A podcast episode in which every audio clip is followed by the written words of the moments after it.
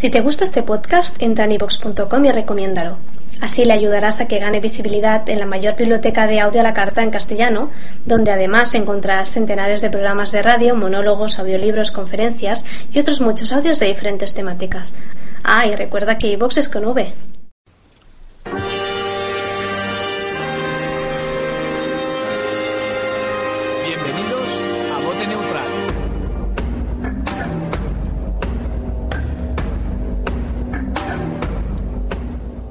Bienvenidos a un nuevo programa de Bote Neutral. Voy a presentar a mis colaboradores. David Gómez, ¿cómo estás? Hola, buenas. Aitor Plaza, ¿qué tal? Hola, ¿qué hay? Lorda. Hola, muy buenas. John Meiza, ¿cómo estás? ¿Qué hay? Buenos días. Por último, Evancho, ¿qué? Buenas, encantado. Así que vamos a proceder. Comenzamos.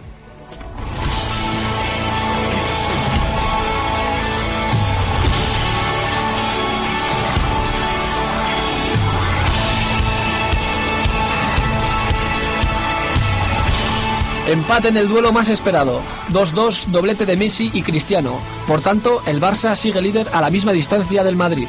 En el encuentro de la llamada Segunda Liga, Falcao ha sido la pieza clave. Vence el Atlético de Madrid al Málaga. El equipo de Madrid se pone colíder. En Inglaterra se sigue la estela del Chelsea, que sigue líder. El United y el City son segundos, empatados a puntos. En Italia, interesantes encuentros. La Juve gana y sigue líder, empatado a puntos con el Nápoles. En el partido de la jornada Milan-Inter, los visitantes impusieron por 1 a 0. Alemania se viste de rojo del Bayern, seguido del Eintracht, pese a perder, y el Salke tercero. El Dortmund es cuarto. En la Liga Francesa todo sigue igual, empate en el partido más bonito. Olympique de Marsella 2, PSG 2. Los locales son primeros. En Holanda, los tulipanes los reparte el Twente, seguido de cerca del PSV. El Ajax es cuarto. ¿Qué tal estás, Aitor? Pues muy bien, aquí pre- preparado para empezar con la, con la Liga BBVA cuando tú me mandes. Pues vámonos a la Liga BBVA.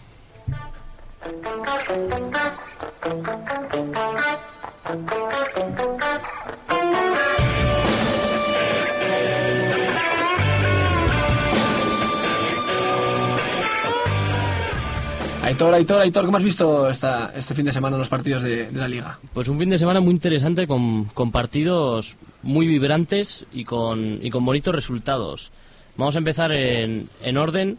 El Celta ganó 2-0 al Sevilla con goles de Iago Aspas y de Quique de Lucas. El Rayo ganó 2-0 al Deporti- 2-1 al Deportivo de La Coruña con goles de Piti y José Carlos. Pizzi metió de penalti para el Depor. Zaragoza 0, Getafe 1, Diego Castro de penalti. Valladolid 1, Español 1, Oscar y Verdú, este también de penalti. Betis 2, Real Sociedad 0. Paulau metió el primero, Rubén Castro metió el segundo. Levante 1, Valencia 0. Martins, el flamante fichaje granota. Mallorca 1, Granada 2. Gemez metió para el Mallorca, el Arabi y Torge metieron para el Granada. Athletic 1, Osasuna 0. Aduriz decantó la balanza del lado bilbaíno.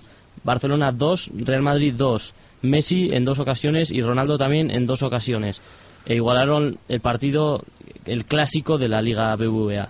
Atlético 1, Málaga 1. Falcao metió en dos ocasiones, al menos así lo dice quien marca el Pichichi, es decir, marca. Y Santa Cruz eh, marcó para el Málaga. Creo que mi cocao es Atlético 2, Málaga 1. Bueno, vamos al partido del Celta-Sevilla. El Celta vuelve a ganar en casa, 3 sobre 4 victorias. Enorme Yago Aspas, no sé, no sé qué os parece. Y a mí que el Sevilla sin, sin Medel no. El Sevilla sin Medel no, no carbura, ¿qué os parece? Buena pregunta, ¿no? Aitor, yo creo que es que le da un- mucha fuerza en el medio campo, Medel. Es un jugador de un corte muy defensivo que siempre le viene bien a un equipo donde la presión es factor importante a la hora de su juego. Y lo conocemos a Medel, no es un perro de presa, es un jugador que equilibra pues en esta faceta al Sevilla y que no esté, pues hace que esa presión no sea tan efectiva, ¿no? ¿Cómo lo ves tú, John? Yo, un perro de presa, un gran jugador, pero también tiene llegada. Sabemos que Medel eh, tiene un gran disparo de borde del área, es un jugador que, como comentas, sí corre mucho, ocupa mucho espacio, pero no es centro de calidad. Suele llegar eh, a veces a- al área y, y no le importa probar, probar su disparo. Hemos visto que más de una vez ha metido algún gol. Yo creo que para mí Medel es quien, quien equilibra al equipo en defensa y en ataque. En ataque yo diría que es más llegador igual Rakitic, ese sí que tiene mejor golpeo de, a, a la distancia. Sí, pero ese ya distancia. juega de media punta, eso no eso, eso es más normal.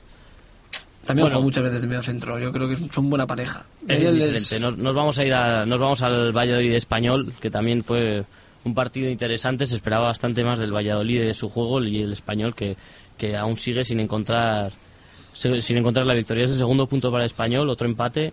Quizá mereció algo más. Otra vez acabó con un, expulsado. La verdad es que el equipo de Poquetino no está teniendo suerte en este sentido.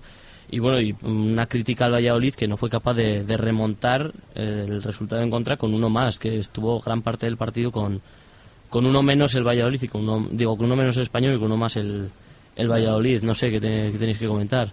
Jukic dijo en rueda de prensa al final del partido que consideraba que había sido el peor partido de sus jugadores durante toda la temporada. La verdad es que tiene parte de razón que toda la segunda parte con uno más y primero que se te adelanten, después no conseguir remontar y encima de eso que en el último minuto estén a punto de, de meterte el gol en contra, que se lo metieron el 1-2, pero aún así se lo alunaron, entonces bueno, es un punto que le tiene que saber bien al Valladolid porque la verdad no jugó como para llevarse. Tiene que saber bien, pero lo, triste es eso, ¿sabes? Que es con uno menos, con uno más ellos eh, y en casa. Pero bueno, nos vamos al derby valenciano. Levante 1, Valencia 0. ¿Qué os parece? Es que para mí el Levante es un equipo que sabe perfectamente a lo que juega, sabe que juega al contraataque, no se va a complicar la vida queriendo llevar el ritmo del partido, sino que espera atrás, sabe esperar y, y el gol es un claro ejemplo de ello. Es un pelotazo de Munua que la caza Martins es un control y un tiro. Es que no, la jugada no, tiene más misterio. Es eso. Para mí muy de Premier, ¿no? Este gol. Eh, muy Hemos hecho más de una vez a Reina sacar en largo y, Torres aquel, aquellos goles, ¿no? Eh, sacó a Munu a un saque perfecto en largo. Martins, que, ya sabemos cómo es, igual no tiene mucha calidad, pero, pero es una bala. Le ganó en la espalda y, y, con un zapatazo hizo el único gol del partido. Bueno, yo no le voy a discutir la calidad porque el disparo que, que pega con, con la izquierda es, es brillante. Va, no, te voy a decir a la escuadra, pero imparable para el portero. Yo creo que el Valencia se confunde. A la hora de, de, marcar a, a, Martins, lo, creo que lo marca Medio Topal, puede ser. Eh, no, lo, eh, Tino Costa, perdón, Tino Costa lo marca. Y luego está Joao Pereira. Sí, que quizás deberían haber cambiado. Sí. Joao Pereira lo, lo, lo haya marcado y la cobertura la hace Tino Costa que si hace bien la cobertura ese balón tiene que ser en principio yo para creo, él. Yo creo que el problema ahí viene igual en que es un balón alto y en realidad él bota muy cerca del medio campo. No es que sea un saque larguísimo de Munúa, sino que, que da mucho bote. Entonces igual va Tino Costa para darle de cabeza, y se, se, la come. Y entonces ahí es cuando ya empieza el problema porque Martins, con su velocidad, lógicamente les va a ganar. Un muy, de Martins, como ha dicho Maizas, muy de Premier y muy de Martins también. O sea, velocidad aprovecha a desmarcarse y el control y increíble. Sí, sí, la verdad que sí. Nos vamos a otro derby. Al Atleti Osasuna, que, que, se, se llevó el Atleti.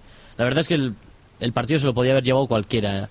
Eh, Osasuna empezó muy bien, marcó el Atleti, a partir de ahí empezó a llevar más el ritmo del partido del Atleti, apretó al final los Asuna y bueno, los Asuna también se encontró con los postes de la misma manera que el Atleti se encontró a, un Andrés como el de la temporada pasada, hizo grandísimas paradas. Yo creo que el resumen del partido sí que Osasuna se lo podía haber llevado, pero en ningún, o sea, Osasuna durante el partido es parece es inofensivo.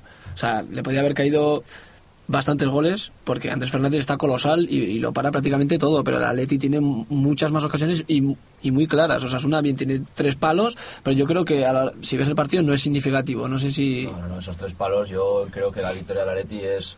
Yo creo que es merecida o quizás se podíamos haber conseguido un empate, pero los palos yo creo que salvo la ocasión de, del disparo de Timor eh, los dos largueros, tanto el de la MA, que era un centro así pasado, o el disparo del Lolo, es que el, largueros que tampoco tenían el centro de la MA hubiese sido más peligroso si no dan el larguero. Porque venía Armentero solo, Por, pero solo, absolutamente solo por, por el otro lado. Además, como hace Mendilibar, en el minuto 33 de la primera, de la primera parte, cambian a. sacan a la AMA ¿no? y sacan a Puñal, quiero decir. Eh, y lo, que se notó. Se notó, claro, es que obviamente yo no, no sé. lo de Anán no, no lo logro entender lo de sí, quizás sea porque se le pedía un poco más de rendimiento, más empuje, más greba, que sabemos que sí, sí es un jugador que aporta eso, pero la verdad que los últimos partidos no está... A mí la no me está convenciendo mucho, de todas formas. La, la, bajando, bajando, hasta abajo, persiguiendo al lateral. compañero, bendita locura. Sí, eh, la, ma, la está loco, para lo bueno y para lo malo. Y ayer para mí hizo un partidazo, eh, parecía que tenía ocho pulmones el tío, bajaba a ayudar a la mía, que en la primera parte sufrió muchísimo Y bueno, a mí en líneas generales Osasuna me, ganó- me, me gustó mucho, bastante más que contra el Levante, que acabó ganando 4-0. Y yo creo que pueden sacar cosas muy positivas de este encuentro. Ahora, es increíble la, la importancia que tiene un hombre como Pachi Puñal a su edad en un equipo como Sasuna. Es- en, cuan- en cuanto baja. salió, sí, el, el dominio de la pelota cuando lo tenían, eh, había mucho más sentido en los balones. Más es que apertura banda, más tú tranquilidad. Viste el partido, Aitor, y sí, viste sí. a Timor. Sí, O sea, Timor daba un pase y no se ofrecía. Estaba todo el rato parado. No, o sea, no hacía ninguna cobertura. No, no. Parecía que estaba siempre cansado, ¿no? Parecía que estaba, pues, siempre sin, sin ninguna movilidad. No se ofrecía para da- hacer un cambio, para de nuevo una un vuelta atrás del balón y jugar al otro lado. ¿Qué va, qué va? Estaba, daba un pase y ya se quedaba quietico. A, a mí me parece que parece, le falta mucha entrega a ese jugador. Se tiene que exigir un poquito más, Timor, y más para jugar un medio centro que eh, te exige mucho esa posición. Sí, de hecho, cuando los por los comentarios que leí en Twitter, así cuando hizo el cambio ese de Alan por Puñal, extrañó mucho a la gente porque la gente decía que ¿por qué no sacaba ¿Por qué Timor no sacaba? Timor? Eso es. Timor tampoco estaba apareciendo mucho, pero bueno, para resaltar del partido yo creo que podemos resaltar a Andrés Fernández que tras este Espectacular, ini- este, inicio de espectacular. liga estaba normalito, o sea, porque nos estaba acostumbrando ya a la buena vida del año pasado de las buenas paradas y estaba normalito y está volviendo al nivel anterior como el año pasado y también quiero destacar a Lama que está volviendo como al como al inicio de liga. Vale, yo también me gustaría resaltar a Andrés Fernández.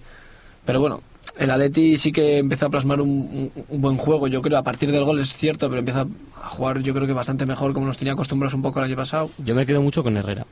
Sí, Bueno, ese le va a dar, le va a dar mucho juego. O Eso sea, es, sabemos sí. lo que es, le se va a dar notó mucho, y Turaspe lo, se lo, lo agradeció mucho y Muniain desde la banda metiéndose de vez en cuando por el medio dio peligro. A mí, Héctor, me, gustaría preguntarte cómo has visto, tú que eres eh, fan de Atleti y que sabemos que tienes algún contactillo por allá, cómo has visto la situación de Llorente. Que sabemos eh, qué, qué nos La que contar. situación de Llorente, pues la verdad es que ahora mismo tampoco... A ver, se, se sabe desde el principio que, que Llorente dijo en junio a Urrutia, si sigue Bielsa yo me voy, o yo me busco equipo.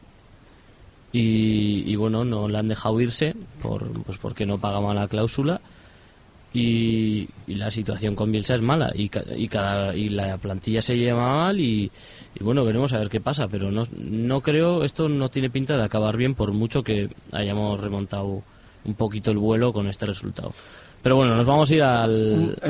¿Me permites un último apunte? Me- buena actuación yo creo de Castillo, pese a que es- estuvo lesionado gran parte del partido, o al menos No, se lesionó- el tobillo se estaba... final, sí. Pero bueno, Nano, hay que decir que es que ni, ni Castillo lesionado se, va, se iban, ni no perdón de él. O sea, ni Castillo lesionado. O sea, es que hace falta que... A mí no me gusta mucho, así que no, lo voy a- no te voy a dejar que le des palos. Bueno, nos vamos al, al Barcelona 2, Real Madrid 2, que metieron las dos grandes estrellas. Fue un partido vibrante. con Yo creo que, que había grandes expectativas en él, en él y, y las cumplió. Mm, No sé, para mí un enorme Ozil, un enorme Jordi Alba también. El, el Barcelona se hizo más con el balón en la segunda parte y no sé, comentar también pues que eso trabaja eh, en la defensa la de Alves para el Barcelona o, tra- o trabaja más, pero que perdón, que Montoya lo, lo suplió muy No lo bien y mal, es, un lateral muy sí. prometedor del que se esperan grandes cosas. Este partido lo analizaremos luego en el debate, ¿no? Sí, luego luego le dejaremos a, A John Maiza, Maiza que, es. Que se explaye y, y eso, y, po- y podemos discutirle sus opiniones. Ah, sí. Así que nos, nos vamos ahora sí al Atlético 2, Málaga 1, que sometió dos goles Falcao y otro Roque Santa Cruz. Y yo creo que, bueno, comentar que los, los, del- los del Cholo tienen la suerte que, que nunca antes habían tenido. No sé qué creéis. eh, Desde que han empezado a ganar, desde que ha cogido el argentino el equipo, han entrado en una dinámica que ahora el anterior partido ganaron el minuto 90, este en el 93. Hay partidos que antes iban empate a falta de poco tiempo y lo acaban perdiendo. Ahora, sin embargo, los ganan. Así es, ¿no? Siempre hemos sabido que el, el Atlético es el, pupas del fútbol español, pero desde que ha llegado el Cholo, la temporada pasada ya fue buena y esta, esta se está redimiendo. Eh, partidos en los que el Atleti iba 1-1 y al final, pues temporadas anteriores se le acaba yendo el partido o empate, pues este año está teniendo la suerte de cara y, y se acaba llevando el partido. Muy, muy positivo esto para los colchoneros y veremos, veremos cómo avanza la temporada. Hay que decir que quizás es un resultado un poco injusto para, para el Málaga, que yo creo que eso me mereció sacar un punto por, por el juego. Igual el Atlético siempre pone la entrega, pero el juego esta vez lo, lo puso los del ingeniero, los de Pellegrini. Eh, sí, estáis hablando de suerte del Atlético de Madrid, pero yo creo que en realidad lo que pasa es que tiene la suerte, eh, no se la encuentra, la busca. Hombre, O sea, eso desde luego. los- el equipo del Cholo Simeone se caracteriza por darlo todo durante los 90 minutos, salga quien salga, juegue quien juegue. Entonces, yo creo que la suerte de llegar el gol en el último minuto también es de cómo, la, de cómo lo buscan. O sea, es constantemente un juego muy rápido, muy fuerte el que busca el Atlético Madrid y yo creo que en parte es eso de que en el- llegar en el minuto 90 y seguir con esa intensidad de juego también provoca los fallos del rivales, por ejemplo de Wellington que acaba metiéndose el gol. Eh, o sea, te quiero decir, es suerte pero hasta cierto punto, porque también hay que buscarla la suerte. Eh, al Cholo Simeone le preguntaban en rueda de prensa antes del partido si creía que esta era una situación irreal la que se estaba viviendo. Y el Cholo no se ha visto la rueda de Sí, prensa. se que extra- extrañaba. Se extrañaba y decían, ¿cómo que irreal? En todo caso, un sueño lo que No, sea. pero, pero luego ya le concreta a la Sí. periodista y dice, bueno, me refiero a que la afición puede estar viviendo un sueño. Y acaba diciendo, sí, esa, esa palabra me gusta más. Sí, pero es que yo creo que no es ni, ni un sueño, que en realidad debería ser la situación real del Atlético, porque tras un montón de temporadas siendo el Pupas, yo creo que no tiene que ser ni real, ni sueño, ni nada. Creo que debería ser la situación real, porque tiene un equipazo. Tiene una gran y Con los plantilla. jugadores que tiene, debería estar ahí. O sea, van primeros. eh, Sí, siempre, líderes, siempre, siempre se decía, tiene un gran equipo, no sé qué pasa, que siempre acaba pinchando. Mira, pues esta vez tiene... A, a ver cómo termina eh, la cosa, pero esta vez tiene un gran equipo y está respondiendo... Tiene un gran equipo y también tiene, yo creo que este año la defensa está trabajando bastante bien. Sí que es una defensa que vino, o sea, por nombre no, si te, te fijas por nombre, la verdad que, que no, no esperas demasiado, pero la verdad que lo, están- lo están haciendo ba- bastante, bastante bien. Digamos que bueno, llevan ocho goles en contra, una de las defensas menos goleadas de la liga, o sea que yo creo que está está muy bien y aparte tiene uno de los de, de las delanteras más goleadoras, ¿no? 18 tantos llevan a favor y 9 porque se le han dado este segundo del marca, ¿no? 9 Falcao, que sigue que es que es Pichichi, ¿no? Tiene a todo un Falcao ahí adelante. Sí, y eso se nota mucho. Y aparte tiene también un escudero que es que es Adrián que ayer- también ayer jugó un partidazo desde Sí, la banda si izquierda, Adrián tal, es Adrián. Costa y si no Sí, el Cebolla... Siempre tiene buena gente que le acompaña, ¿no? A Falcao. Jugó unos minuticos Raúl García que Con está dando peligro, ya, minutos, ya tuvo, con ya peligro tuvo y le- le peligro. De hecho, dando el gol minutos. llega, creo, con una lesión suya de cabeza. Buen jugador, ya nos ha enseñado mucho en Pamplona, le vemos mucho, la verdad. Bueno, que creo que Lorda quiere decirnos algo. El pobre está con un poco de resfriado y, y está eh, interviene poco. ¿Qué te, ¿Cómo- cómo Falcao estás? Cavani, un ¿Cómo poco un poco esa comparación Hombre. que te gusta a ti. No, no, no es que no es que me guste mucho la comparación porque me parecen dentro de jugadores bastante parecidos eh, que cada uno tiene su rol en sus equipos y bueno, sin más, eh, es resaltable que tanto Atlético en España como el Nápoles en Italia estén colíderes con dos delanteros que les gustaría tener a los grandes equipos de Europa. Eso bueno, es. pues muchas gracias, Lorda. Eh, te vamos a hacer hablar mucho ahora porque está... Ya le vamos a dar caña con Sí. la serie. Vámonos pues a, a Inglaterra, ¿no os parece? Que vayamos allá.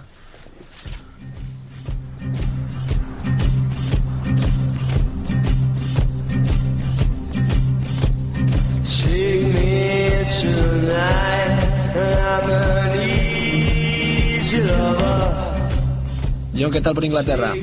¿Te has puesto un poquito de abrigo o no? Todavía no, todavía no. Cuéntanos un poquito cómo has visto la jornada. Bueno, el duelo estelar de la jornada nos dejaba un Newcastle frente al Manchester United y los de Ferguson que no se achican, ¿no? Un 0-3 clarísimo con goles de Evans, Ebra y Cle- Cleverly. Ya sabemos cómo, cómo es este, este Manchester Ferguson, nunca un juego demasiado brillante, ocasiones, los dos goles fueron de córner y otro de rechace. Yo hablaba con un colega mío que es muy de Premier y me decía, este, este Manchester parece que va a ganar la Premier, pero, pero como siempre, ¿no? Sin un juego brillante, sin un, sin un patrón de, de juego claro, pero, pero al final acaba sacando los, los partidos. Ayer para mí Ferguson salió más atrevido que nunca. Sí, sale. Por primera vez salían de titular Welbeck, Van Persie, Rooney y, y Kagawa. Y Kagawa. Eran como titulares, salían. pues, Jugaron como la un primera vez. 4-1-4-1. Es una. Es, es decirte, es una alineación muy, a- muy ofensiva. Pero resalto un poco que ganará otra vez la, la Premier League. Hombre, puede ganarla. Lo que pasa es que tenemos enfrente también un Chelsea que está muy, muy Está fuerte. ¿no? potente, está potente. Y el Manchester City que también Que sabemos lo que es. peleará, eso es. El Chelsea que ganó 4-1 frente al Norwich. Si me permites hacer, yo me quedaría pues con los goles que ha habido en el Newcastle Manchester United, con el primer gol de Evans, no sé si lo habéis visto. De cabeza. Buah, impresionante qué salto se pega. Un cabezazo muy bueno. Más hace un desmarque de, de- de arrastre del segundo al, al punto de penalti y es un muy buen gol. Me gusta, me gusta más el de Cleverley, pero vaya, sí que es un chicharrazo con, desde la frontal del área, de un poco esquinado, con Vino- la diestra y a toda la escuadra. Vino del Wigan, Si hay que destacar un gol, yo destacaría de- ese. Buah, es que el de Evans es un salto muy bueno, ¿eh? Ojo, eh, gustaría que lo veáis. El Cleverly vino del Wigan, estuvo, ha estado bastante lesionado, bastante, bastante tiempo lesionado. Y a ver, vamos a ver si consigue un poquito pues hacerse con la tónica de, de- esta liga de encuentros y tal, cogiendo ritmo ya, a ver si se mantiene las lesiones. Bueno, seguimos con el Chelsea 4, Norwich 1. Un Spanish Premier. Eh, Azpilicueta tuvo sus minutos. Y Torres, que vuelve, vuelve, a, ma- vuelve a majar. Eh, los goles también los marcaron Lampard, Hazard y Ivanovic. Me quedo con. Dices de Azpilicueta, jugaron los cuatro españoles, creo. Los también, también participó. Oriol. Yo me quedo con, con Hazard, ¿no? Ya lo dije en el programa anterior. eh, para mí, un jugador de estos que marca la diferencia en la media punta. Y de estos que hay pocos, pero, pero los que hay son, son de verdadera calidad. Ahora el Chelsea yo creo que tiene a tres de los mejores mediapuntas Sí. en ese sentido. Hazard y Mata si está bien y luego Oscar, que Oscar me parece una, una locura de jugador. Pues yo en este sentido, me- en vez de con Hazard, me voy a quedar con Mata, que lleva un par de partidos a, que recuperando su nivel habitual y eso que esta vez ha quedado fuera de la selección. Hizo en el primer gol, creo, en el de Torres, eh, cede él de tacón y luego en el gol de Ivanovic también la toca con el tacón. Y además, en el gol de Hazard lleva la contra, la maneja perfectamente. Sabe cuándo frenar, cuándo no.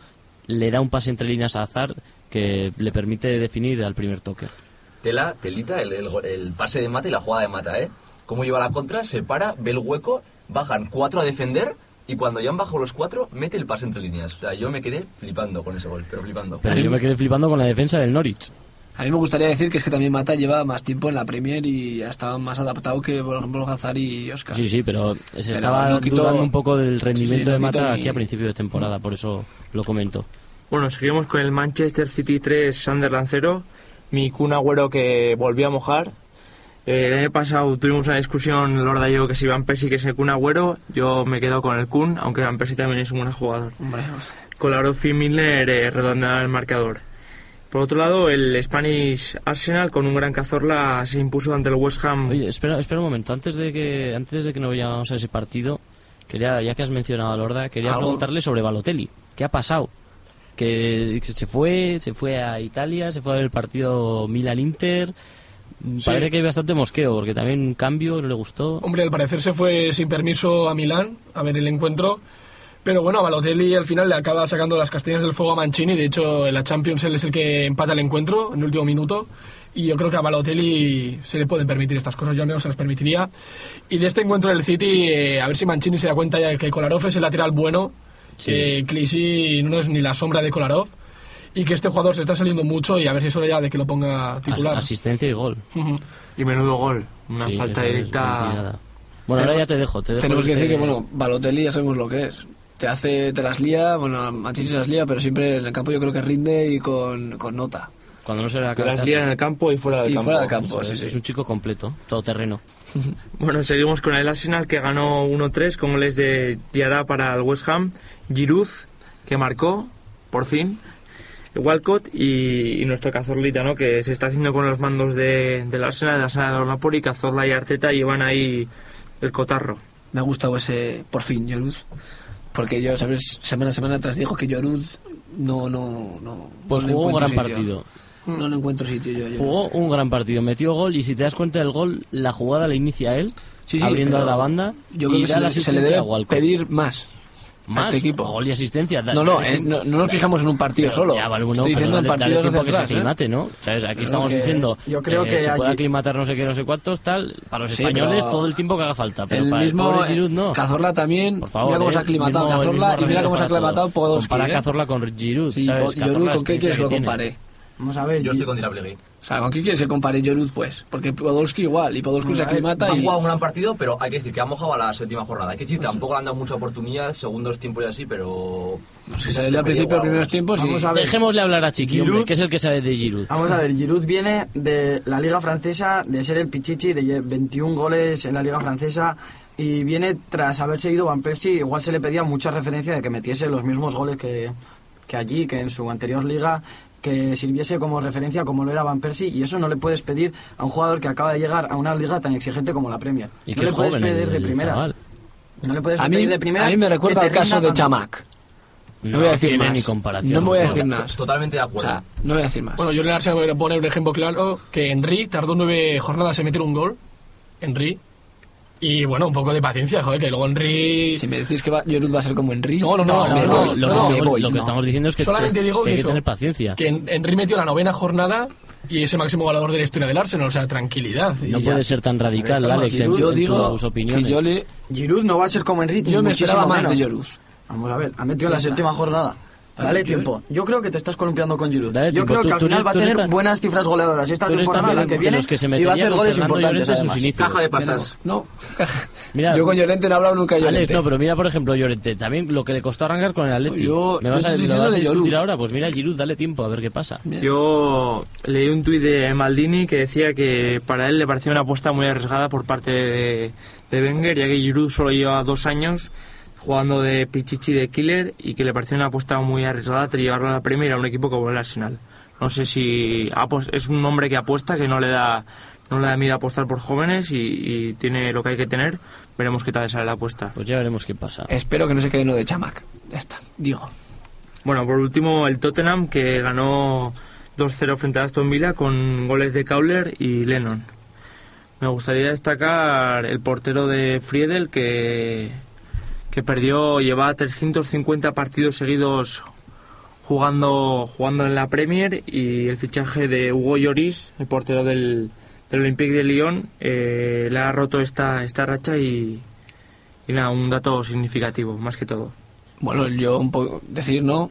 Que bueno, es un poco un cambio, lo que se dice un cambio generacional, ¿no? Ya está Friedel, ha hecho muy buenos partidos en el Tottenham, pero bueno, ya tienen que pensar en, en un cambio yo creo, en cuanto a guardameta y Hugo Lloris, es- yo creo para mi forma de pensar, es uno de los mejores porteros que hay en activo, vaya, quiero decirte. Sí, pero yo creo que por mucho que digan Lloris ha pagado un montón, si un portero, por mucho que tienes un suplente que hayas pagado mucho, si sigue estando bien, tampoco Sí, no hace falta cambiarlo, o sea, pues, ¿por qué, por qué man- tocar algo que está bien, por mucho que el otro sea muy bueno? Ya, Sí, pero yo creo que ya es pensando un poco en el futuro, Sí, no claro, pensando un poco en cambio Claro, generacional claro, de, de Friedel. Estas Ya. tres horas las suele hacer mucho Ferguson, cambiar los porteros, Sí. De Gea, Jugó De Gea el otro día. jugó, normalmente solía jugar la Champions, pero, Pero es que Ferguson ante jugó- dos porteros son jugó De Gea y cantó. jóvenes, cantó. Bueno, el otro tiene cantó. 29 años. Cantó de Gea. Cantó en una jugada que, que luego la salvó él bajo palos, pero es una cantada gorda suya en la salida. Yo creo que Sale muy mal y luego tiene la suerte de reaccionar rápido y evitar que se meta, que de todas formas no se sabe si, si entró el balón entero o no. Te quiero decir que Yo a mí que me parece un porterazo. me, me acabó convenciendo el año pasado. sí, pero, que empezó un poco, pero hay que decir las cosas. Si cantó, cantó. Y, Sí, y Lagar también cantó eh, bastante y el otro día, madre no- mía, ¿sabes? Paró muy bien tal, pero por arriba se le ve fallón, se le ve Yo- sin confianza. Más que Por nada. arriba es que es- yo creo que Maiza Comerás es la, la asignatura pendiente de la mayoría de los, de los porteros. ¿no? Saber salir o saber cuándo salir, ¿no? Con qué salir, cómo salir.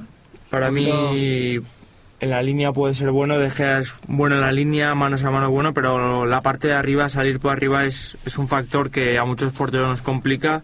Pues, eh, calcular dónde va la bola, la rosca que lleva, dónde puede caer, los rivales, es un, un factor eh, muy a tener en cuenta y De Gea sabemos que en esto tiene, tiene que mejorar, pero a mí me parece un porterazo. España tiene portero para, para años con De Gea.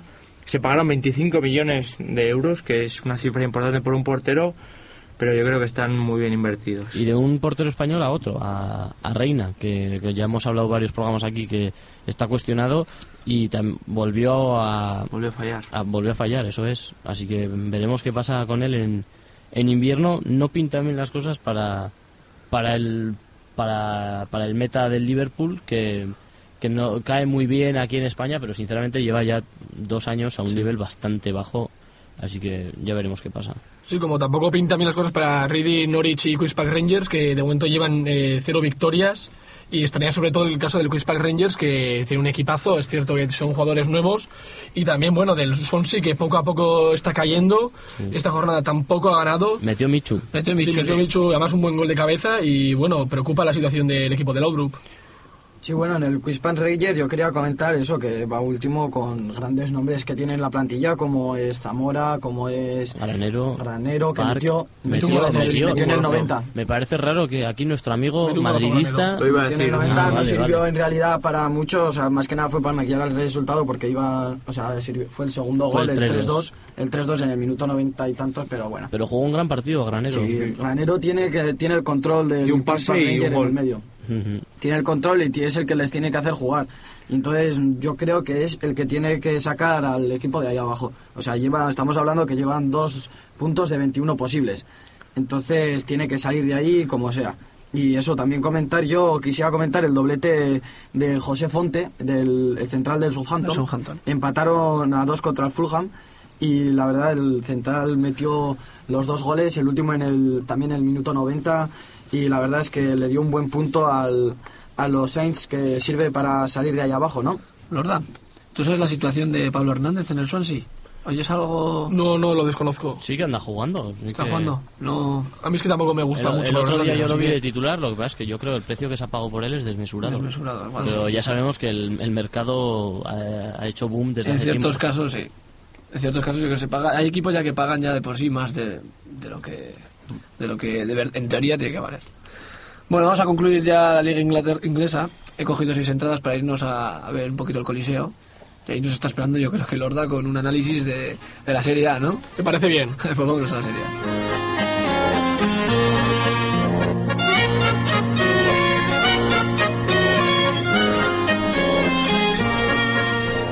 Bueno, ¿qué tal? ¿Qué tal? ¿Cómo has visto a Donatello, a Miguel Ángel? Y ahora vámonos un poquito a ver a la Juve, al Nápoles, eh, a tu, tu sitio. De arte a arte. De arte a arte, eso es.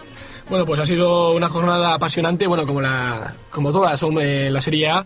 Y vamos a empezar, si queréis, con la victoria del líder de, de la Juventus, que ganó en Siena en un partido bastante complicado para ellos, que, que resolvieron en los últimos cinco minutos con un gran gol de Marquisio.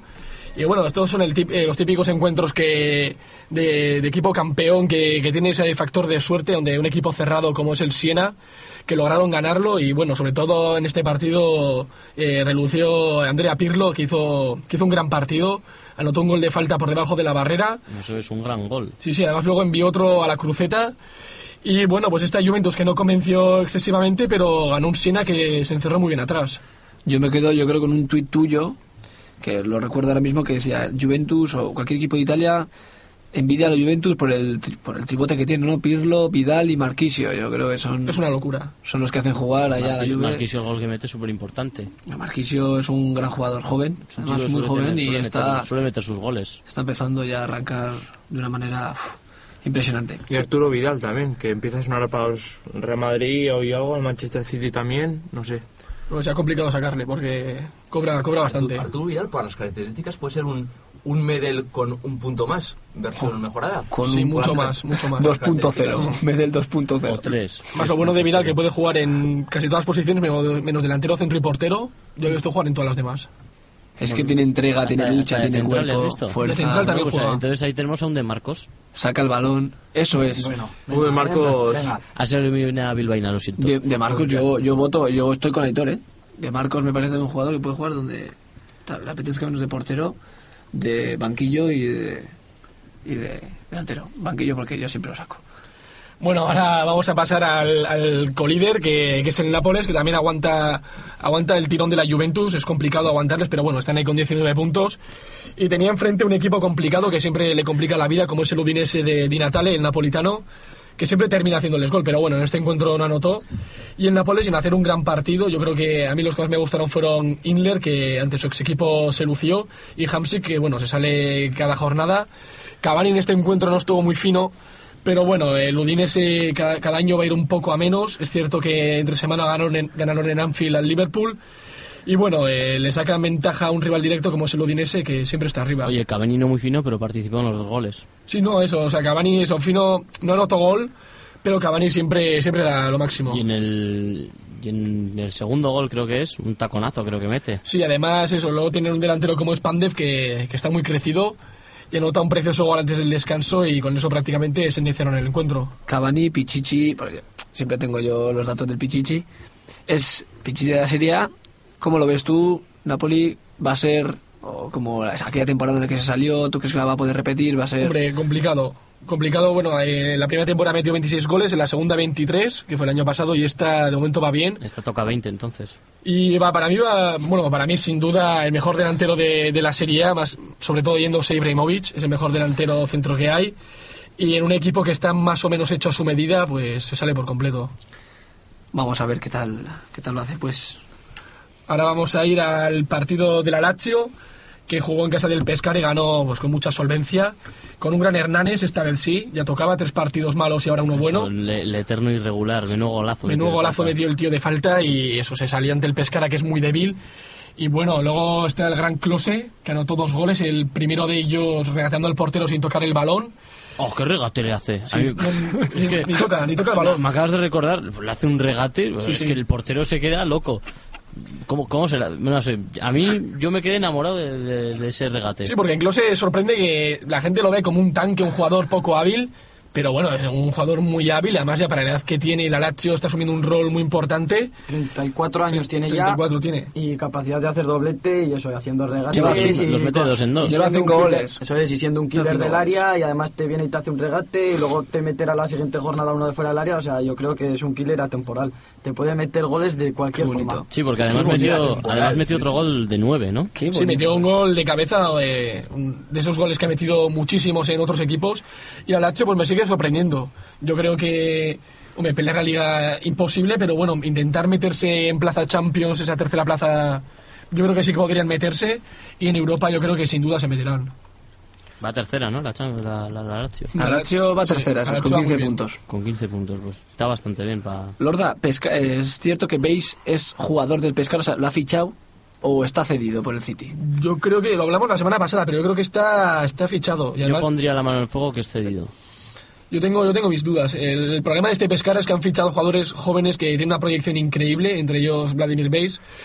Y el problema es eso, que la serie con meter jugadores jóvenes yo creo que no es suficiente. No es suficiente y sufrirá mucho este año el De Pescara. momento va decimotercero y bueno, a dos puntos de, de- del descenso. La serie es una serie para hacerse hombres, ¿no? Sí. Sí, hombre, es, es, es muy difícil que, que lleguen jugadores jóvenes de otras ligas y que rápidamente despunten. Es, es muy difícil. Y hay que fijarse en la cantidad de jugadores que han ido a Italia y han fracasado. Aquella época en la que un montón de españoles emigraban ahí y, y fracasaban, como Mendieta, bueno, el Piojo no es español, pero también, también se Mari. fue para allá, José Mari, tal, Si me permitís, Javi Moreno. mando a David para que mañana, o sea, el mañana digo, el siguiente programa nos traigas a ver si Beis está fichado por el Pescara o por el City, ¿vale? Vale, yo lo miro. Vale. Bueno, ahora vamos a pasar al encuentro de la Roma que se disputó a las doce y media de la mañana del domingo. Un encuentro aquí a mí que, que me divirtió mucho, bueno, como es la Roma. La Roma eh, es una locura, es una locura el equipo de Zeman. Este ha sido el único encuentro que no han recibido un gol en contra. Pero es irregular, ¿no? Esta Roma. Sí, lo- la Roma eh, comete locuras increíbles porque la defensa no es muy buena y además la adelantan mucho, estilo Wolfsburgo o Werder Bremen, que se llevan siempre un carro de goles. Y en este encuentro de poder salir goleados por el Atalanta, que tampoco es que sea un equipazo, pero bueno, ya ganó creo que al Inter en las primeras jornadas, envió un balón al larguero Maxi Morales, el, el gran jugador ex de Vélez, y al final acabaron ganando con un Toti imperial. ¿Qué pase le mete? sí, mete un pase a la mela magnífico. Y luego en el 2-0 quizá haya un fuera de juego de Bradley. Pero bueno, lo importante de este encuentro es que Zeman castigó a Burdiso, De Rossi y Osvaldo. Solo, espera, so- solo quizá. So- Solo quizá fuera de juego. Yo, yo tengo mis dudas viendo las repeticiones, ¿eh? tengo mis Sí, eh, dudas. pa- para mí es un fuera de juego bastante. Sí, no, supongo claro. que sí, que sí que será porque está muy solo el americano. Pero bueno, ya sabemos que Hmm. esas decisiones son muy difíciles y, Iñaki, ¿qué te, y, ya- y de hecho, en caso de duda hay que dejar continuar. Por eso. Iñaki, ¿qué te parece un poco el contraste entre la temporada pasada de la Roma de, de Luis Enrique con este de Zeman? ¿Qué, qué, qué es lo que ha cambiado? ¿Qué, qué- qué ves tú que, que, ha, que ha sido como un revulsivo, ¿no? Como Hombre. que ahora carbura en la Roma o parece que al menos es menos irregular que el año pasado? Hombre, Yo creo que la defensa sigue siendo igual de mala, bastante débil. La diferencia es que Zeman los adelanta a los jugadores y por lo tanto le crean mucho más peligro. Pero a cambio de eso, el equipo presiona bastante y crea bastantes ocasiones. O sea, Cambio de actitud, Golea y le golean. Y bueno, luego eso, luego jugadores como está apostando por los jóvenes como Lamela, Florencio, Tachidis, que son muy jóvenes en contraste con, por ejemplo, jugadores como Totti que están muy consagrados y, y se siguen saliendo. Pero Ah, también es, también es está respaldado por la afición y yo creo que Sí, y por los jugadores, porque el eso. año pasado Luis Enrique se las tuvo tiesas. apuestan por el proyecto, sí. A mí me gustaría preguntarte por el castigo que acabas de comentar, ¿qué, qué ha pasado? Yo creo que lo pagaron más que nada por el partido ante, ante la Juventus de la semana pasada, que salieron goleados. Y es, es interesante, por ejemplo, que Osvaldo y De Rossi estén, eh, hayan tenido bronca con él. Yo creo que eso es lo que dicen medios italianos. Interesante más que nada porque son dos jugadores importantísimos, titulares en la Roma y en la selección italiana. Y bueno, de momento este partido lo solventaron bien y no recibieron ningún gol. Bueno, me ha gustado eso que has dicho que golean y, y le, go- o sea, que es goleador y le golean porque llevan a favor 14 goles, salvo por la Juventus, es uno de los más goleadores de, Sí. de toda la liga, pero también lleva 11 que es junto con el Catania, el Cagliari, el Atlante de Palermo, uno de los, los equipos más goleados. Sí, ¿Cómo, sí, sí, te gustan los datos, eh? Sí, así no, no sé. Pues, ¿Cómo se trae no, todo preparado Alex? Sus datitos, goleadores, los eh. Sí, pichichis. tengo la tabla de goleadores, pero he decidido dejarla en un segundo plano. Muy bien, muy bien, que el otro día ya le sacaste brillo. Vamos a pasar, si queréis, al mejor partido de la jornada, que será, era el derby de la Madonina entre Milan e Inter, que fue... A mí me gustó el partido, no, no tenía mucha calidad, la verdad, porque, por ejemplo, el Milan no, no sigue sin ofrecer casi nada, y el Inter, bueno, sin Snyder pierde mucho, y bueno, interesante que ganase el Inter con un jugador menos, porque echaron a Nagatomo con una mano absurda, pero bueno, doble amarilla y expulsión. Y luego me, me gustó el Milan, me gustó que buscaron el, el partido con un Boyan que personalmente me gustó bastante y Montolivo. Boyan Y- participó mucho en el juego. Y Montolivo, que es raro a mí que me guste Montolivo porque, vamos, es más frío, es un pecho frío. Y Boyan yo creo que puede dar bastante a este equipo. Ayer me gustó siempre al filo del fuera de juego, se metía muy bien. Y yo creo que a Boateng, por ejemplo, hay que exigirle mucho más, lo veo mal de forma. Y al final el Inter defendiendo con todo, no sabe, no sabe ni cómo aguanta este resultado. El, el Inter al más puro estilo Inter. Sí, sí, defendiendo Metido con atrás, todo. metió en el minuto 3 Samuel, ¿no? Sí, metió, metió un buen remate de cabeza Samuel. Y a partir de ahí, atrás. Atrás y atrás. Yo de Samuel quería comentar que los clásicos, que los, todos los clásicos que ha jugado, ha ganado. 10 de 10. Pues era eh, fetiche, fetiche Samuel. Y de este encuentro deja al Milan tocadísimo. Deja Otra, al otra Milan- cosa era Samuel con el Madrid. ¿Verdad, John? Hemos estado hablando antes, a la que veníamos al programa, el muro lo ficharon de la Roma como que era el nuevo Fernando Hierro y vimos que era pues eh, nada más que Y se quedó de hierro porque tiene una cadera que... de hierro de la cadera, porque poco más, eso es. Vamos, así. Bueno, este resultado va, va a dejar bastantes secuelas eh, en el Milan porque, vamos, va- es cierto que hicieron un buen partido en San Petersburgo, ganaron al Zenit, pero perder siempre ante el eterno rival y además viendo cómo están en la clasificación, que está en media tabla baja, este año se les va a hacer eterna la temporada y van a sufrir muchísimo. A ver, eh, antes me habíais comentado, a ver, que buscaré, buscase lo de Vladimir Weiss, a ver si era fichado o traspasado, o sea, fichado o Cedido. pues, fue, es fichaje por 1,5 millones de euros. Barato, ¿eh? leche. Parece que barato. pierdo yo, Es un ¿eh? fichaje. Sí. Menos mal que no nos hemos jugado nada. 1,5 millones, ¿eh? Yo, yo- el español podría haberlo fichado, ¿no verdad? Uno- No sé si tendrán 1,5 dinero, no sé si millones. tendrán dinero. 1,5 millones. Bastante apurado podría- español, bastante Hombre, apurado, dejándoles de- ahí. Que les vendría bien, sí, pero... Le vendría muy bien, ¿eh? Les vendría de lujo. Oye, eh, yo te quería preguntarte por, por Pazzini, que no está jugando mucho últimamente, no jugó de titular en Champions, ¿no? ¿O sí? En No. Champions tampoco. No jugó de titular No. y ayer salió y lo hizo bastante bien. Y me quedo con una maniobra que hizo dentro del área que Hmm. eh, Robinho creo que es, eh, pide, Sí, Robinho ayer volvió a pide, un- jugar. pide un penalti y es una cola de vaca, uf, qué caño le hace. Sí, me extrañó sobre todo ayer que jugase Pazzini, que estaría muy motivado ante su ex equipo, como también lo estaba Casano, que al que pitaron muchos aficionados de- del Milán. Y bueno, yo creo que Boyan hizo un buen encuentro, el Sarawi venía a hacer grandes partidos y en cierto modo entiendo, entiendo esta suplencia.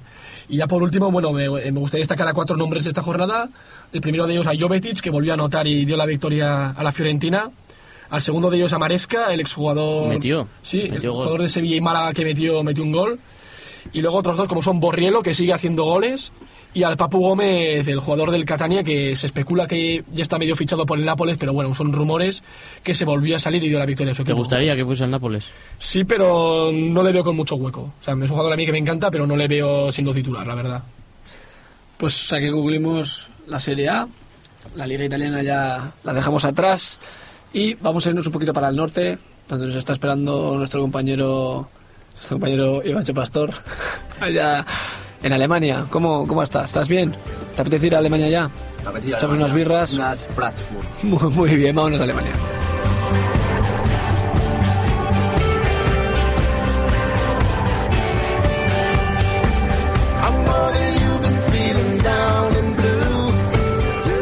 Unas Frankfurt, como me has dicho tú. Eso es, eso es. Ha habido una confusión por un momento, pero bueno. A ver, empieza eh, la Bundesliga y el Bayern de Múnich sigue líder con 21 puntos. Un equipo que no cede y con doblete de Ribery frente al Hoffenheim. Eh, sigue estando en un momento de forma espectacular, como el Bayern de Múnich, y al Hoffenheim decir que, bueno, le va a costar mucho salir de ahí, va a estar decimotercero, pero eh, lo va a tener chungo esta temporada y decir que lleva ya dos partidos de titular Joselu, que le ha ganado la partida a Derdillok, o sea que ahora el ex madridista está siendo titular. Y Javi Martínez también fue titular. Jugó es. 86 minutos. Que es. Siempre me fijo. Siempre, claro, hombre, siempre tienes que seguir, tienes que seguir la pista de esos Cuando llega. Bundesliga empieza a barrer todo el mundo Ah, sí. hacia su lado, o sea que seguimos. que- A mí me gustaría decir que el Bayern Tu Bayer. Ah, No, habrá abierto, perdón, cinco puntos contra el segundo, ¿no? Contra el Eintracht. Yo creo que se está despuntando un poquito y también porque el, el, el Dortmund pincha de nuevo, o sea...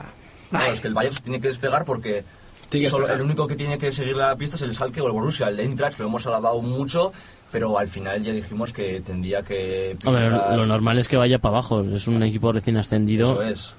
Al final tiene que ir eh, para abajo y ganó el Borussia Mönchengladbach, que no había empezado un muy golazo bien de Arango eh, la la temporada y el golazo de Arango, no sé si lo habéis visto, es espectacular. espectacular. espectacular, un golazo de fuera del área, pero además de, de muy fuera De del muy área. fuera del área, sí, o sea... Y coge un, una- un efecto que Es se, cuela, se cuela por todas las cuadras. No nos sorprende estos goles por su parte, porque en Mallorca ya le vimos meter grandes goles. 2-0, pero la primera parte, la segunda parte es soporífera, o sea, es para, para dormir. Y luego, bueno, Luke de Jong para, para beneplácito de, de la afición del Borussia Mönchengladbach que marcó, que se le pedía que marcara goles porque para eso, para eso se le fichó, para la salida de Reus. Y si él está bien, el Mönchengladbach tendrá que ir para arriba, porque Está bien. actualmente está en mitad de la tabla. Es Buen pase de Nordveit a, a De Jong. Un buen pase en largo. Eso es, eso es. y También yo quiero decir que no es muy significativo también la temporada pasada del Borussia Mönchengladbach. No creo que se le va a pedir la misma temporada que el año pasado. Sí que tiene que estar por arriba, pero no en los mismos puestos. O sea, Sí, décimo pero- tampoco, pero tampoco podemos pedir como Pero cuarto, como quinto. Se le ha ido Neuschatter, pero ha fichado a un jugador como es Saka, que en el Basilea es un jugador que tenía una calidad muy buena, y de Jong, que pagaron sus 15 millones, si, si no recuerdo mal. Entonces, algo más, Vamos a ver, se le tiene algo que más se le pedir. tiene que pedir, pero es. Tampoco más que el año pasado, pero más de lo que está ofreciendo. Más de lo que está ofreciendo ahora, Claro, sí, sin duda, sin duda que están equipos como el Mainz, el Fortuna, el Eintracht, entonces claro, él puede Puede- chocar, choca bastante. Incluso se podía poner por delante del, Leverkusen, pero bueno, no igual que la temporada pasada, que se pegó un temporadón el Mönchengladbach. Eso es, bueno, pues eh, nos vamos al Fortuna Düsseldorf Mainz, que ganó 1-0 el, el Mainz contra el Fortuna Düsseldorf. Eh, poco más que comentar de este partido. Al Fortuna, que le siguen sin hacer muchos goles, uno, ya dijimos que era uno de los equipos eh, me- menos goleados. Y, y está yendo cada vez más para abajo. Ahora es séptimo, empezó muy bien, ya comentó, no sé si era Tiraplegui, que dijo que iba a ser la, la revelación o algo así, y poco a poco está yendo un poco más para abajo. Por llevarme la contraria, eh, yo sé que es por eso nada más. Yo creo que Tiraplegui dijo que iba a ser el Hamburgo la revelación. Sí, dije el Hamburgo, pero también puede ser. La Fortuna También, te también. apuntas a Yo me apunto, Yo a creo mí. que el, el Fortuna es la primera derrota en Liga y eso para un recién ascendido es muy importante. Que llegue en la, en la séptima Sí. jornada sea la primera Sí, derrota. pero el problema es que cuando llega la primera derrota, a veces suelen llegar varias seguidas. O sea, es, un momento... El Levante, por ejemplo, el año pasado temía eso cuando perdió aquí en el Sadar, aunque no, no siguió con... O sea, no, no, no entró en una mala racha. Veremos si el Fortuna no, no entra en mala racha también. Yo creo que el- pasar. la clave de este partido es la expulsión de, de Fink, doble amarilla, y dejan con, con uno menos al Fortuna Düsseldorf, y luego ya es allá el maíz donde empieza, pues, ante, ante 10 es relativamente más fácil, ¿no? Además, la próxima jornada es Fortuna Düsseldorf, Bayern de Múnich. O sea que. Se llevará a ver si corta el, la racha del líder o si por el contrario le toca. Lo dudo, veo, Dudo, dudo veo yo al Bayern muy fuerte. Ya veremos. este- yo lo veo muy Ya fuerte. veremos. Tiene una plantilla espectacular. Con 21 puno- puntos de 21. Veo aquí en el Mainz 05 otro golito de Stalay, ex canterano del Real Madrid. Madrid, sí. Estás a Ay, todo, ¿eh? Esto ya todo. Está, está todo. Otro canterano más por ahí que no le va mal. Otro canterano que desperdicia el, el Real Madrid. Los delanteros. No podemos decir, en no podemos decir que la cantera del Real Madrid es mala. Podemos decir que el Madrid no usa su cantera. Eso es, yo pero no- decir que es mala. Yo no he dicho que es mala, ¿eh? No, no, pero se habla mucho de eso. La cantera de Madrid mala, no sé qué. Mala no es, el Madrid no la aprovecha como debería aprovecharse, pero mala está claro que Mala, no. desde luego que no, porque tiene un montón de jugadores repartidos por primera división. Bueno, y vamos a hilar un poquito y respecto a derrotas consecutivas nos vamos a Wolfsburgo. El Wolfsburgo que es un equipo muy regular y Félix Magath está colgando de un hilo. Eh, hizo una Se revolución. va a romper, se va a romper el hilo. eh. Sí, porque quitó a Olic, que estaba siendo titular, eh, quitó a dos, que salía del banquillo, que ni jugó, eh, puso arriba a Lakic, pero volvió a perder y está se sitúa ahora mismo penúltimo, un 3-0 ante el, ante el Schalke 04. Yo antes hablaba de Zeman, de la defensa adelantada de la Roma, pero es que el Wolfsburgo es increíble. O sea, yo no entiendo a Félix Magaz qué se le pasa por la cabeza para tener la defensa que tiene, adelantarla muchísimos metros y que cada jornada se le goleen. O sea, yo es algo que no entiendo. Son casos como el suyo, el del Werder Bremen, que siempre sido un equipo suicida. Y yo creo que este año el Wolfsburgo va a sufrir muchísimo y mucho ojo que, que no anden peleando por el descenso, porque es el lugar donde más o menos les veo yo. Y quizá yo creo que Diego eh, le, está, le está costando eso de que se quería marchar, se quería marchar y que no esté centrado, porque con un, juego, en un equipo con, con Olic, con Lakic, luego falta, falta recuperarse Pilar. Eh, Yo creo que es un equipo que debería estar por lo menos en mitad. de la Yo creo que es que no está, Diego, de verdad, no está a gusto en este equipo. Claro, No está a gusto y no, no, pues cuando un jugador no está a gusto, pues es normal que su rendimiento baje. No es lo mismo el Diego del año pasado, el del Atlético de el Madrid y el de este año. yo creo Se que se le da mucho. más confianza o al menos está más a gusto jugando al fútbol y la cabeza es muy importante en, en este deporte. A mí, Ivancho, con la Bundesliga me gustaría preguntarte un tema un poco extradeportivo, me salgo un poco del tiesto. Como siempre. Hace un, po- un par de semanas eh, Angela Merkel, eh, la canciller alemana, dijo que si un jugador eh, alemán eh, de fútbol es gay, que lo reconocería abiertamente. ¿Tú crees que esto tiene que ver algo con Neuer? Pues, sinceramente, Maiza, no sabría. Yo me voy a meter ahí, me voy a meter no voy a ahí. meter en sobre generales. En fuera de juego, Me- me voy a- Berenjenales. Me voy a meter ahí porque Neuer dijo hace un par de temporadas que, que el- pues los gays pues de- deberían no, no tener problema en si lo son decirlo. Pues como debe pasar en la sociedad en la sociedad de hoy en día. Lo que pasa es que en, en el mundo del fútbol hay una homofobia ba- bastante exagerada. Pero no creo que lo dijese por Neuer. Neuer no es gay. ¿sabes? De hecho, en las fotos estas del Oktoberfest siempre aparece con, con su novia. Yo, Pero o sea, lo, que- lo único que dijo, y por eso se le mira mucho, es que, que sean, sean libres para decirlo, Para que no- decirlo. no tengan ninguna barrera. Yo creo que no hay ningún problema. Aparte, no hay ningún problema. Quiero decirte, Neuer dice, no, perdón, dice que no, no es gay, pues ya está, pero pero yo creo que el tema no va más que ahí. ¿sabes? Merkel, yo lo que, es lo que dice un poco ¿no? lo que está dando pie es que si hay alguien, pues que lo diga sin problema, que no, no va a pasar, no va a pasar nada ni Eso debería es. pasar Y nada. Y como no da más de sí este, este tema, nos vamos a, Yo a quiero otro volver partido. al partido del Salque, que se os ha olvidado comentar, creo, que Sí. el cedido a Celay, el cedido por el Barça, Metió, metió, gol. metió su primer gol. Un gol muy, muy bonito. Estaba en una contra, parecía que podía pasar y disparó. Y la verdad que muy bien. Y es tercero con 14 puntos el Salque. Eso es. Le ha pasado al Borussia. Y, antes de ir al, al partido que igual tenga más, más discrepancia aquí en la mesa, vamos a hacer unos pequeños apuntes. Stuttgart 2, Bayer Leverkusen 2, Muy con bien. dos dobletes. Eh, Ibisevic para el Stuttgart y Kiesling para el Bayer Leverkusen. El Hamburgo, que ganó 0-1 y que está en una extensión meteórica con un jugador que nos encanta a todos de esta mesa, como es Son, ¿no? Nos encanta. Sí, metió, metió Heung-Min Son. Metió un golazo. Metió Son y el Hamburgo que está últimamente en una forma Espectacular. espectacular. O sea, que estaba en descenso y ahora está saliendo con eh, victoria, empate, victoria, victoria. O sea, increíble. Y eh, Augsburgo venció por 3 a 1 al Werder Bremen, que ya nos ha dicho Lorda que tiene defensa suicida y lo, lo confirma este resultado. Friburgo 3, Nuremberg 0.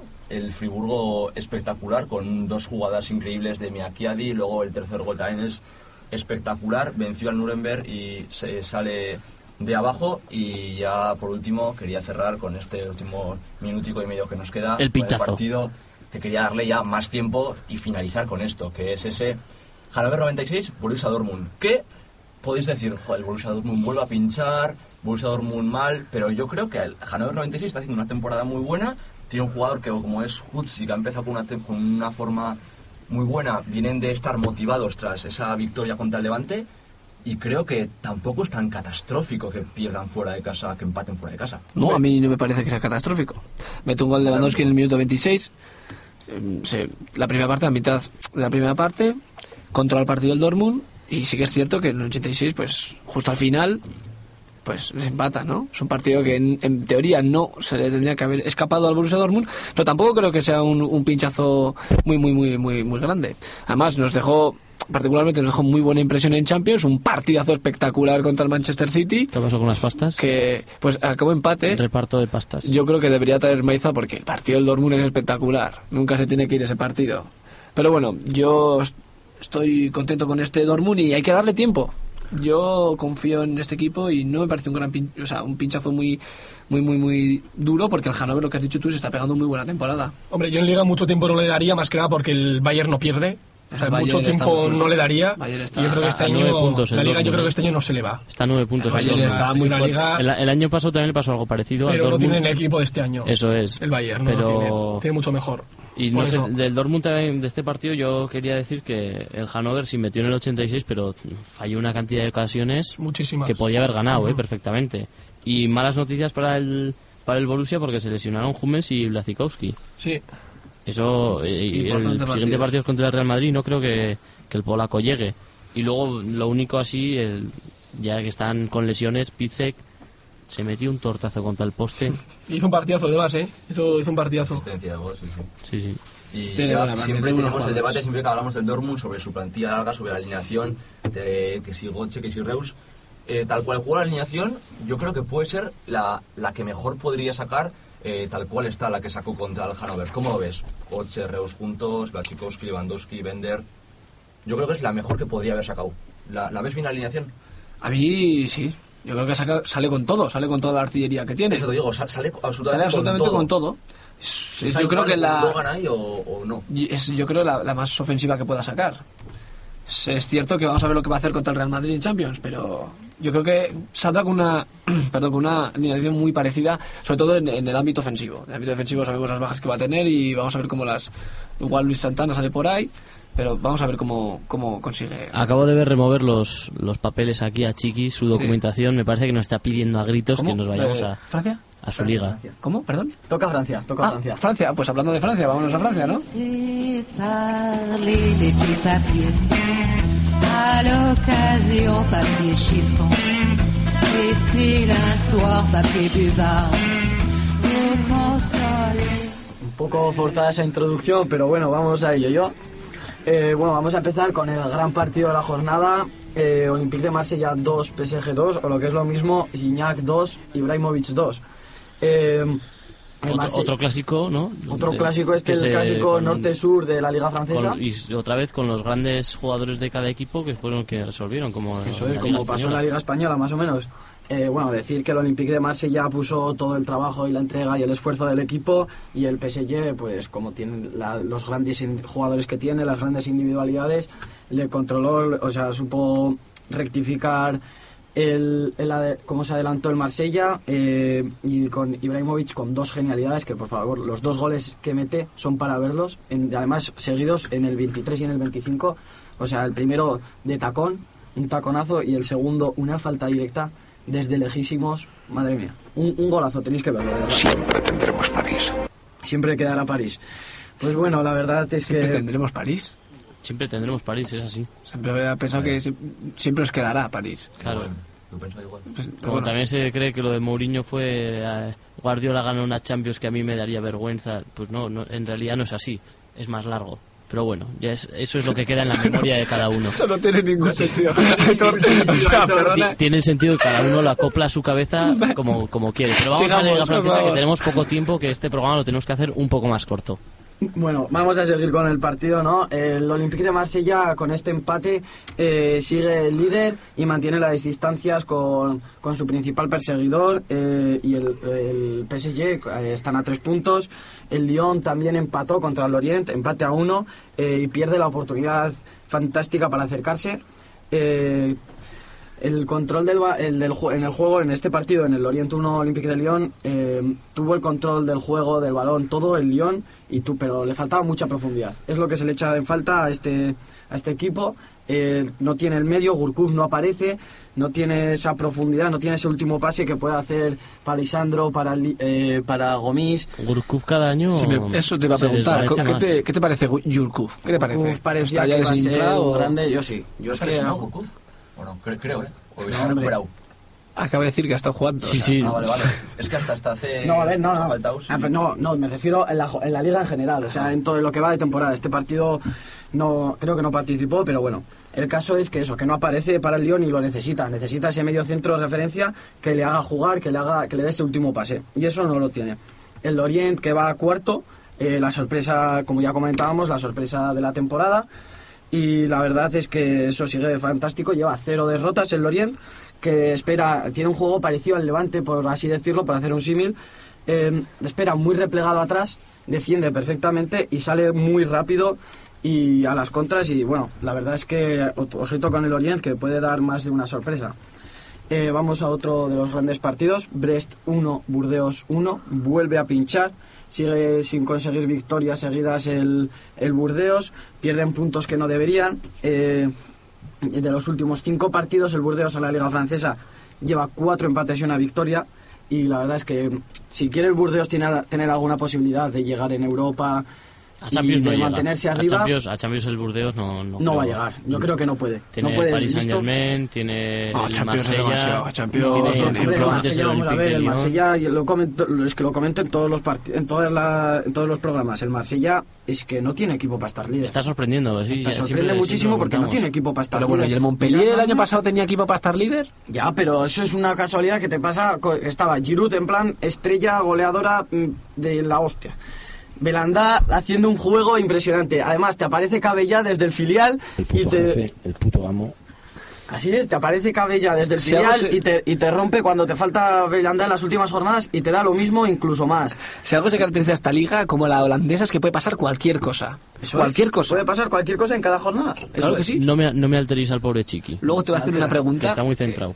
Hablando del Montpellier, eh, en esta nueva jornada perdió 2-3 contra el Evian. Vaya, había ganado el partido anterior, ¿no? La jornada Eso anterior es. y ahora, y ahora y pierde. venía del Champions de empatar contra el Salke y bueno, pues la verdad es que se queda decimoquinto con 8 puntos y la verdad es que sorprende eso, el bajo rendimiento que está teniendo en la liga. Yo creo que no tiene plantilla para tanto, para mm, competición europea, Liga Francesa, Copa. No, no, no, sin duda se tiene que olvidar de la Champions cuanto antes y de las copas, pues bueno, igual puede dedicarle más, incluso llegar, intentar llegar a rondas finales, pero bueno.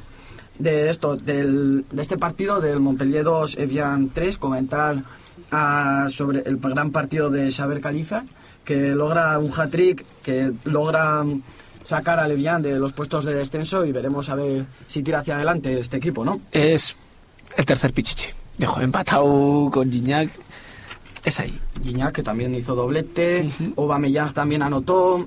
La- esto quería comentar ahora. El- la goleada de esta jornada en la Liga Francesa viene de manos del San Etienne, 4-0 al Nancy, que aquí yo creo que la verdad tenemos eh, los mejores 25 minutos de este equipo durante toda la temporada. O sea, en 25 minutos anota 4 goles, dos del amigo de Lorda Brandao. Brandao, Brandao metió. porque el Brandao, otro día lo- doblete. Siempre lo confío en él. yo en Twitter y, y me acordé mucho de, de nuestro amigo Lorda. Siempre Encima, confiado en él, sí. es- ese partido se me dieron tres goles de cabeza.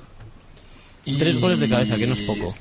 Respecto a este partido, me gustaría comentar que es tiempo de puya. La puya viene sonando. La pilla viene sonando. Viene, viene el run run de la puya por detrás, viene el run de la puya por detrás. Ay, que te pillo. No te sé pillo, si tiene sonido pillo. la puya o no tiene sonido la puya. Vamos a dar un sonidito. ¡Zas! En toda la boca. Perfecto. Y la pullita va para el Nancy, que lleva siete derrotas seguidas entre Liga y Copa. Empezó Nancy un poco con cuatro puntos, un poco así, pero se ha ido desinflando y son, son siete, son seis en Liga y una en Copa, que le hace un flaco favor al conjunto que va a penúltimo. Y hay que espabilar un poquito porque así no sé si se va a ir muy bien. O sea que yo creo que esta ha sido la puya de la jornada. No hemos ¡Zas! tenido En más, toda la boca. pero es una constancia y a ver qué le pasa a Nancy. Luego llegamos a Holanda y ahí es tu tiempo de trabajo de la puya. Me gustaría para acabar una última pregunta. ¿Qué pasa con el Orange y el Reims?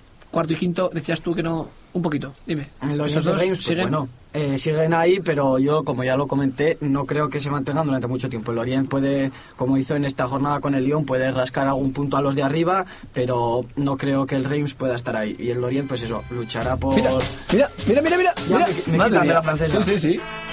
Un tulipán para mi tulipán.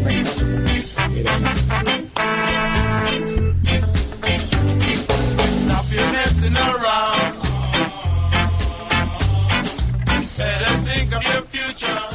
Madre mía, men- menuda. Vamos allá, bueno, ya que me habéis echado, pues vamos a la Eredivisie ya, Lo ¿no? siento, chiqui, es que es No, cuestión no, de no, tiempo. toca, toca, toca. El 20 sigue líder y además ganando 3-0 a la Z, que de este partido tiene tema para rato, o sea, porque la verdad es que hubo como casi dos partidos. El, el- hasta el minuto 52, eh, donde se produjo la, la jugada que marcó todo, o sea, porque iba- hasta ese minuto iba ganando el, el 21-0, la verdad, pero era un partido muy disputado, muchas ocasiones, para la Z presionando muy bien, teniendo grandes jugadas en ataque, pero en ese minuto, en el 52, eh, expulsan a Maer por una posible agresión y Altidor protesta tanto que le saca doble amarilla y le expulsa. ¿Y qué, y qué tiene este 20 que, que, que va tan bien? Porque El- la defensa. la defensa... Se basa lo que lo que comentábamos. Lo que le falla a toda la liga lo que le holandesa, falla a la tiene- liga holandesa lo tiene el 20. O sea, eh, tiene un trabajo defensivo tan bueno que solo ha encajado 5 goles en 8 jornadas. Y eso para la liga holandesa es, Es- mucho y muy bueno. Eso es. Y bueno, pues eso, el, a partir de las dos expulsiones, con dos menos el AZ no pudo hacer nada y él hizo un asedio total el 20 que, que le valió para hacer dos goles más y ganar con mucha sobriedad y mucha facilidad. Bueno, y esta jornada también tiene tiene un nombre, el de Wilfred Boni, el de nuestro querido amigo Lorda. No sé si tenías intención de cambiar de partido, Sí, sí, pero sí, nos vamos al partido de. Vitesse 3, Gerenbin 3, ¿no? Sí, ahí el Wilfred Boni, como comentamos, el jugador fetiche de Lorda, hizo un hat-trick y se pone como máximo goleador de la liga, empataba goles con Altidor. La verdad es que tuvo que igualar el partido este jugador para, para su equipo, para el Vitesse, en tres ocasiones. En tres ocasiones se adelantó el Gerimbin y la verdad es que sorprende que el Vitesse no se pusiera por delante de este equipo con los jugadores que tiene y el nivel que está rindiendo el Boni, ¿no? Una cosa, Lorda, ¿con cuál de los... Metió tres, pues uno es de penalti. ¿Con cuál... ¿Con cuál de los dos goles te quedas? El primero, ya sabes, que dejó pasar entre por debajo de las piernas y le, y le hicieron una pared dentro del área. Él recibía de cara, pero la dejó pasar y metió. Y el segundo también fue un, un gran gol. Hombre, me quedo con el primero más que nada por la jugada colectiva. Y de Wilfred Boni, pues ya no sé qué más decir de él. O sea, ya es un héroe consagrado y bueno, yo estoy deseando sinceramente que salga, que salga de- del Vitesse y apunte a un equipo de mayor nivel. Bueno, pues el Vitesse con esta derrota se queda tercero con 18 puntos. O sea, con esta derrota no, perdón, con este empate. Y la verdad es que eso quería comentar, no conoce la, derrota aún, lleva 5 victorias y 3 empates. Y algo muy a destacar del Vitesse. Pero bueno, se ve superado por el PSV, que volvió a golear, esta vez 4-0 al NAC de Breda. Y la verdad, aquí comentar el partidazo de Jeremaine Lenz. Un gol, tres asistencias. La verdad es que jugó fantástico este jugador y, con, y la, la victoria abultada fue totalmente merecida. Y eso, comentar que el PSV ha cogido ya un gran ritmo y yo creo que incluso le puede quitar al 20 del liderato en breves. Yo ¿Verdad? lo veo como el gran candidato para ganar esta liga holandesa. Sí, además el PSV lleva 13 goles en los últimos tres partidos, que dice mucho de este equipo, que juega prácticamente con 4 o 5 jugadores de ataque. Y lo decimos cada jornada, van bastante sobrados y yo creo que ganarán la liga con bastante suficiencia. Vamos a ver el potencial ofensivo que tiene, que nada más y nada menos 28 goles a favor. 28 goles a favor. Y sí, se encuentra en que entra en contraposición otra vez con. Siempre que venimos a Liga Holandesa tenemos que hablar del triple V Venlo. Eso es. Llevan un equipo 21 que- goles en contra, 21 goles. Esa ha llevado 3 esta jornada. equipo con Pocos, pocos. deficiencias defensivas Pocos. que Pullita. nos, que nos tenía acostumbrados. Sí, sí, y sí. ahora tres nos ha venido como un poco... Pero bueno, A la 3 nos ha quedado un poquito vacíos, ¿no? la verdad que sí. ¡Zas! En toda la boca. Y entra en- también nuestro querido Willem II. El ganó. segundo esta vez no le podéis decir nada porque ganado. 1-0 y además oh. sale del descenso. ¿Cómo es Oh. eso? Contra el RKC Walwick. Sí, estaba muy bien el Warwick este año. Era 1-0 que sorprende mucho que en Holanda este resultado se dé, porque solamente un gol en un partido suena Es, poco. ¿verdad? Es como insípido. Del resto de la jornada, simplemente comentar los nuevos pinchazos del Ajax y del Feyenoord, del- y del Feyenoord, que ambos empataron. Empataron el Ajax a uno, ¿no? Creo. Sí, eso es Contra contra, el Utrecht. Y eso, el Feyenoord también empató y ambos se quedan muy relegados de los puestos de arriba. Veremos si remontan. ¿Sabes qué pasa? Que es que lleva mucho tiempo Maiza sin hablar. Deberíamos irnos al debate, ¿no? Le vas a cortar ya, Chiqui. Chiqui, no tienes nada más que No, decir. no hay nada más que acabado. decir. No hay nada más que decir. Está conmigo y me ha dicho ya. Pues Maiza, ¿cómo estás? Que te noto un poquito... Soy John Wayne. Eres John Wayne. En el debate. Billy el niño. ¿Eh? Madre mía. Vamos al debate.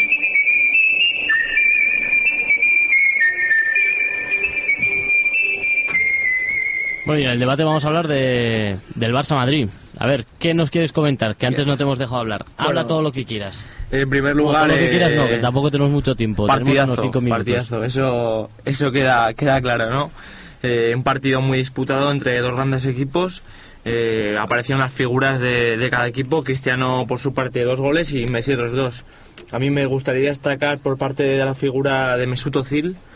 Que se le han dado muchos palos. eh, sabíamos Pero que se le estaban estaba- dando palos con razón. Con ¿eh? razón, el, partido, totalmente. el partido de ayer fue un partidazo, todo hay que decirlo. Pero se le Totalmente. estaban dando palos con razón. Eh, no aparecía, se veía muy apático, que si salía, que si dejaba salir, pero ayer eh, Mourinho le dio la oportunidad y, y una vez más eh, Ozil, Ozil respondió con una gran asistencia y, y un gran partido.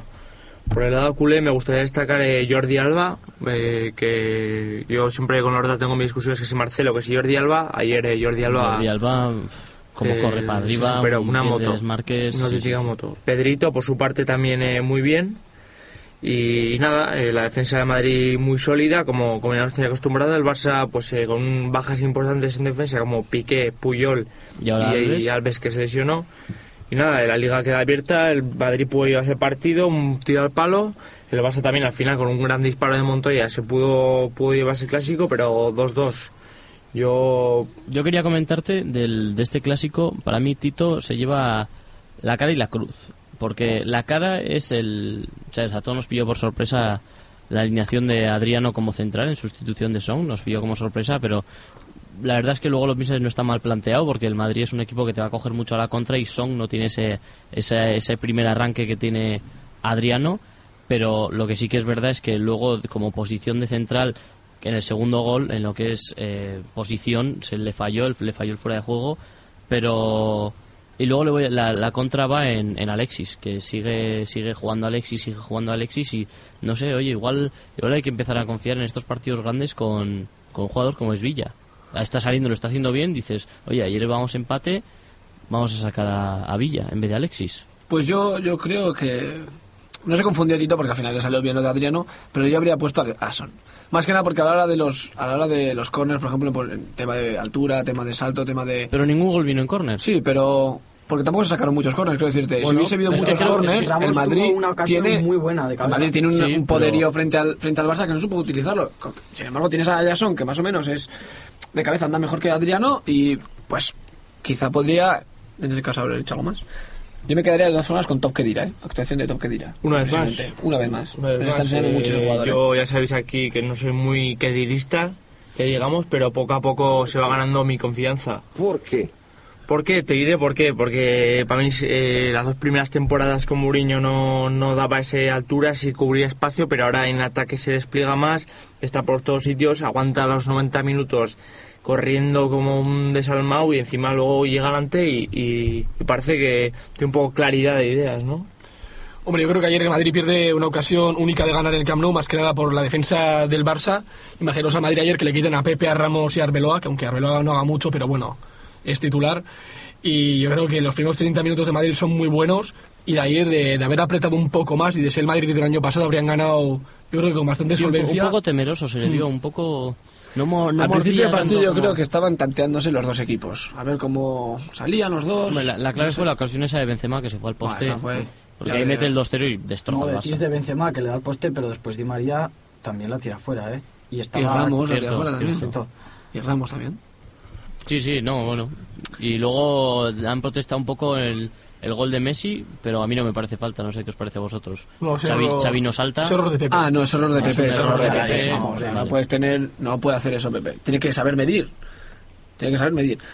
Sí que se, también se quejaron un poco del gol de Cristiano Ronaldo, que igual Valdés tenía que haber tapado su palo, que si el portero te puede Valdés meter. yo creo que salió muy bien porque Yo creo que- a punto de tocar la pelota. Yo creo que tocó, la le, pega muy, hecho. le pega muy fuerte, ¿no? o sea, Cristiano le fusila y... y aunque Cristiano te- es un killer. No te puede meter por tu palo, pon tú la mano. Es fallo de Pon Alves. tú la mano. No, pero Cris- Ah, dices el primer El gol. primer Ah, gol, el primer vale, gol. Vale. fallo de Alves, que no cubre bien. Que no cubre Igual bien. estaba lesionado, ¿eh? porque luego al poco...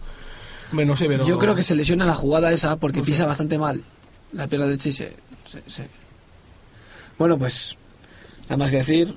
No, más. escueto, sencillo. Lo, lo bonito fue que triunfó el fútbol y, y no como en otras ocasiones. Guárdate esto, ¿eh? Nos has Guárdate esto que nos, a mí me ha ganado. Precioso. Desde aquí vamos a ir despidiéndonos, pues. Ya creo que muchas gracias. A que te vosotros. recuperes la garganta, que te necesitamos más activo otro día. Esperemos. Aitor Plaza, muchas gracias. Gracias a vosotros. Bueno, Pastor, con tu pullita nueva, muchas gracias. Hasta la próxima, hombre. David Gómez, has estado impresionante hoy, me ha gustado. Para eso estamos, bueno. Gómez ha más caído de lo normal, pero bueno, oye. Un placer, como siempre.